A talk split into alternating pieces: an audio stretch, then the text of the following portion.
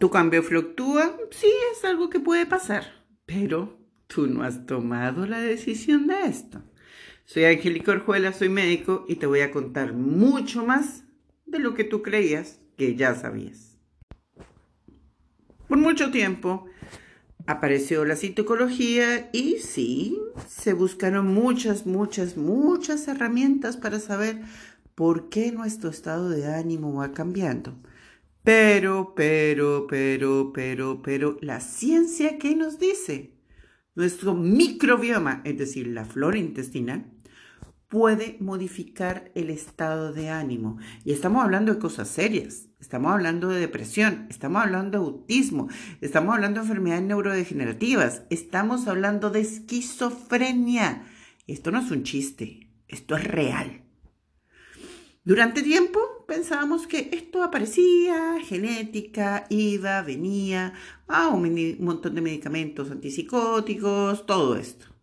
Pero, pero, pero, ya se ha encontrado que los diferentes microbios, microorganismos, que no son malos, generan diferentes tipos de hormona, las estimulan como la hormona del estrés. Mmm, Dios mío, estamos hablando de estudios hechos en Japón, hechos en Canadá, no son poca cosa. Uno de los referentes, la doctora Jane Foster de la Universidad de McMaster en Canadá, que dice lo importante y lo poderoso que es la flora para definir la ansiedad y los estados de ánimo. Así que sí, la salud mental depende del microbioma. Entonces, ¿qué es lo que hacen las fibras para que puedan manipular el cerebro? ¿Cómo podría estar reaccionando el, cerebro con las bacterias? Se considera que puede haber una ruta entre un nervio que atraviesa eh, el tórax y se llama el vago y que conecta directamente, conectaría el cerebro y el intestino. Otra de las cosas es que las bacterias descomponen la fibra en la dieta transformándola en sustancias químicas llamados ácidos grasos de cadena corta que pueden tener efectos en todo el cuerpo como las reacciones inflamatorias. También sabemos que el sistema inmune eh, está influido por la flora intestinal y esto va modificando el comportamiento del cuerpo, generando trastornos cerebrales.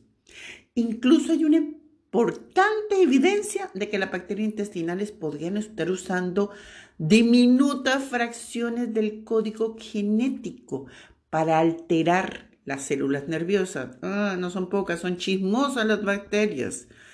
Así que, wow, ¿qué es lo que está pasando? Lo que se busca es decirle a la gente, volvamos a una flora intestinal saludable, volvamos al equilibrio. ¿Por qué? Porque ya se ha encontrado que las personas con un estado de ánimo deprimido tienen menos diversidad de flora intestinal y eso lo logró la industrialización. La industrialización al darnos preservantes, los solos preservantes inhiben la reproducción de bacterias el agua de la llave tiene cloro, así que se inhibe la reproducción de bacterias. Obviamente que yo no estoy diciendo que la única causa de depresión sea la flora intestinal, pero que sí juega un papel muy, pero muy importante. De lo que sí voy a hablar, y eso está más que visto, es de la esquizofrenia.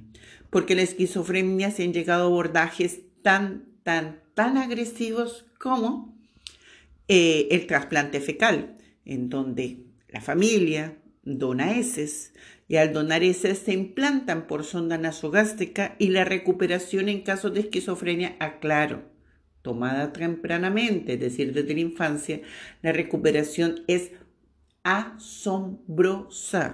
Así que el trasplante fecal es una herramienta maravillosa para la intervención de una flora intestinal muy, muy, muy deteriorada.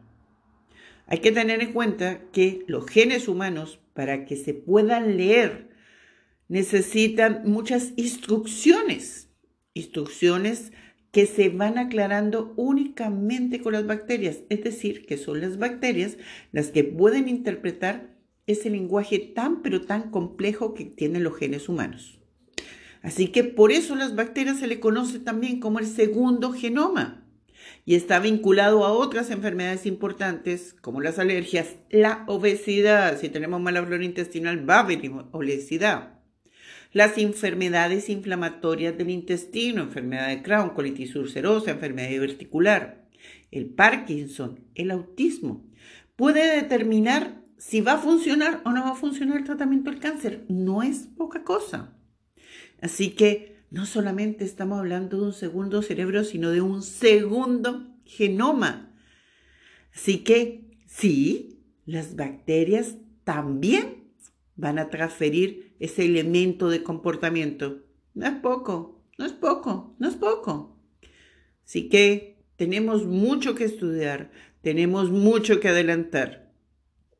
Y las bacterias son parte de nuestra realidad. Hay cosas por hacer, claro, para eso tienen mi audios de fermentación, muchísimas cosas y se viene mucho, mucho, mucho, mucho, mucho más a través de mi canal de YouTube e Instagram. Soy Angélica Orjuela, soy médico y amemos, amemos, amemos las bacterias porque son parte de nuestra realidad. Por cada célula, 200 bacterias.